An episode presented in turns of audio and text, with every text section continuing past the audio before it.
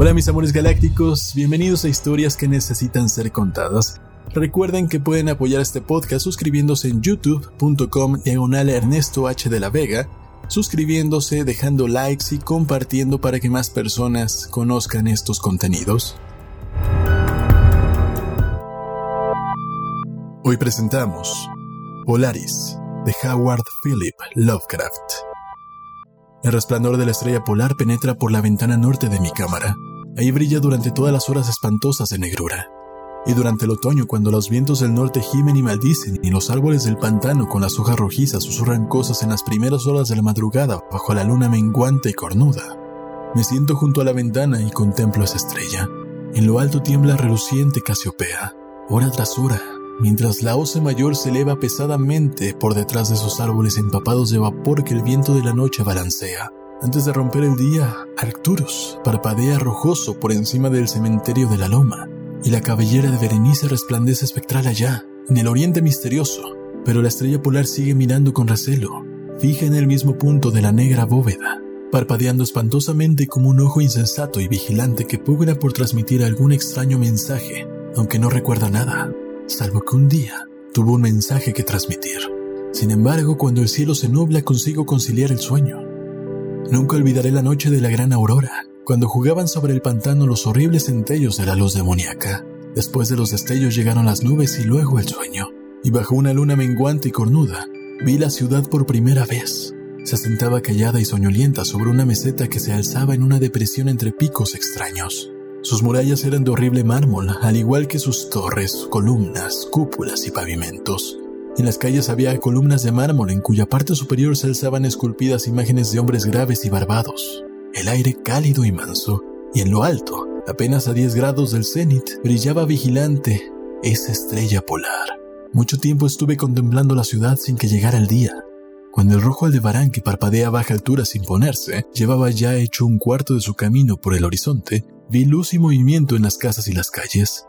Formas extrañamente vestidas, a un tiempo nobles y familiares, deambulaban bajo la luna menguante y cornuda. Los hombres hablaban sabiamente en una lengua que yo entendía, si bien era distinta de la que conocía, y cuando el rojo Aldebarán hubo recorrido más de la mitad de su trayecto, volvió el silencio y la oscuridad. Al despertar ya no fue el de antes. Había quedado grabada en mi memoria la visión de la ciudad, y en mi alma había despertado un recuerdo brumoso de cuya naturaleza no estaba entonces seguro. Después, en las noches de cielo nublado en que podía dormir, vi con frecuencia la ciudad, unas veces bajo los rayos cálidos y dorados de un sol que nunca se ponía y giraba alrededor del horizonte. En las noches claras, la estrella polar miraba de soslayo como no lo había hecho nunca. Gradualmente, empecé a preguntarme cuál podría ser mi sitio en aquella ciudad de la extraña meseta entre extraños picos. Contento al principio de contemplar el paisaje como una presencia incorpórea que todo lo observaba, Decía luego definir mi relación con ella y hablar con los hombres graves que a diario discutían en las plazas. Me dije a mí mismo, esto no es un sueño, pues ¿por qué medio puedo probar que es más real esa otra vida de las casas de piedra y ladrillo al sur del siniestro pantano y del cementerio de la loma, donde cada noche la estrella polar atisba furtiva por mi ventana? Una noche, mientras escuchaba el discurso en la gran plaza de numerosas estatuas, experimenté un cambio y noté que al fin tenía forma corporal. Pero no era un extraño en las calles de Olathoe, la ciudad de la meseta Sarkia, situada entre los picos Noton y Cadifonek. Era mi amigo Alos quien hablaba, y su discurso era grato a mi alma, ya que era el discurso del hombre sincero y del patriota. Esa noche tuve noticia de la caída de Daikos y del avance de los Inutos, demonios achaparrados, amarillos y horribles, que cinco años antes habían surgido del desconocido occidente para asolar los confines de nuestro reino y sitiar nuestras ciudades. Una vez tomadas las plazas fortificadas al pie de las montañas, su camino quedaba ahora expedito hacia la meseta, a menos que cada ciudadano resistiese con la fuerza de diez hombres, pues las rechonchas criaturas eran poderosas en las artes de la guerra, y no conocían aquellos escrúpulos de honor que impedían a nuestros hombres altos y de ojos grises, habitantes del mar, emprender una conquista despiadada. Mi amigo Alos mandaba todas las fuerzas de la meseta y en él se cifraba la última esperanza de nuestro país. En este momento hablaba de los peligros que había que afrontar y exhortaba a los hombres de Olathoe, los más bravos de los lomarianos, a perpetuar la tradición de sus antepasados, quienes al verse obligados a abandonar Sofna y desplazarse hacia el sur ante el avance de los hielos, incluso nuestros descendientes tendrán que dejar un día las tierras del Omar, barrieron gallarda y victoriosamente a los Nofkes, caníbales velludos y de largos brazos que se oponían a su paso. Alos me había rechazado como guerrero ya que era débil y propenso a extraños desmayos cuando me sometía a la fatiga y al esfuerzo, pero mis ojos eran los más agudos de la ciudad a pesar de las largas horas que yo dedicaba cada día al estudio de los manuscritos narcóticos y del saber de los padres svanarianos. De modo que mi amigo, no queriendo condenarme a la inanición, me concedió el penúltimo deber en importancia. Me envió a la atalaya de Zapnen para ser allá de ojos de nuestro ejército. En caso de que los inutos intentasen conquistar la ciudadela por el estrecho paso que hay detrás del pico Not y sorprender por ahí a la guarnición, yo debía encender la señal de fuego que advertía a los soldados que aguardaban y salvar la ciudad de su inmediata destrucción. Subí solo la torre ya que los hombres fuertes eran todos necesarios abajo en los desfiladeros. Tenía el cerebro dolorosamente embotado por la excitación y el cansancio, ya que no había dormido desde hacía muchos días, pero mi resolución era firme, pues amaba mi tierra natal de Lomar y la marmórea ciudad de Olathow, situada entre los picos de Noton y Cadifonek. Pero cuando estaba en la cámara más alta de la torre, percibí la luna roja, siniestra, menguante, cornuda, temblando entre los vapores que flotaban sobre el lejano valle de Vanov y a través de su abertura del techo brilló la pálida estrella polar parpadeando como si estuviera viva, mirando furtiva como un demonio de tentación. Creo que su espíritu me susurró consejos malvados, sumiéndome en traidora somnolencia con una rítmica y condenable promesa que repetía una y otra vez.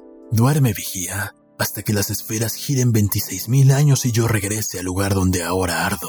Después, otros astros surgirán en el eje de los cielos, astros que sosieguen, astros que bendigan, concediendo dulce olvido. Solo cuando mi órbita concluya turbará el pasado tu puerta. En vano traté de vencer mi somnolencia intentando relacionar esas extrañas palabras con alguno de los saberes celestes que yo había aprendido en los manuscritos nacóticos.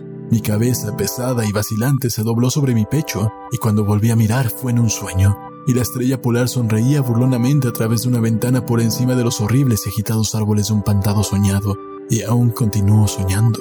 En mi vergüenza y desesperación grito a veces frenéticamente suplicando a las criaturas soñadas de mi alrededor que me despierten. No vaya a ser que los inutos suban furtivamente por detrás del pico de Noton y tomen la ciudadela por sorpresa. Pero estas criaturas son demonios. Se ríen de mí y me dicen que no sueño. Se burlan mientras duermo. Entre tanto, puede que los enemigos achaparrados y amarillos estén acercando a nosotros con sigilo. He faltado a mi deber. He traicionado a la marmórea ciudad de Olathow He sido desleal a Alos, mi amigo y capitán. Sin embargo, estas sombras de mis sueños se burlan de mí.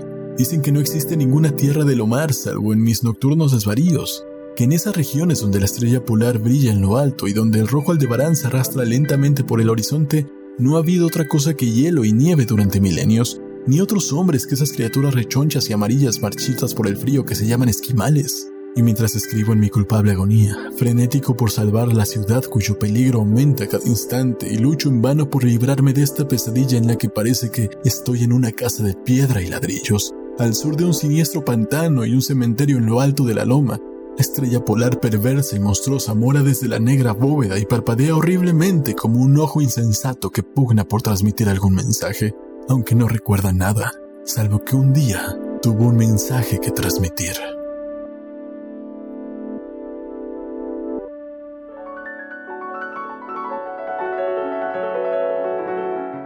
¿Qué es real y qué es un sueño? Creemos poder distinguirlo cada día, ¿no? Pero ¿qué pasaría si estuviéramos equivocados?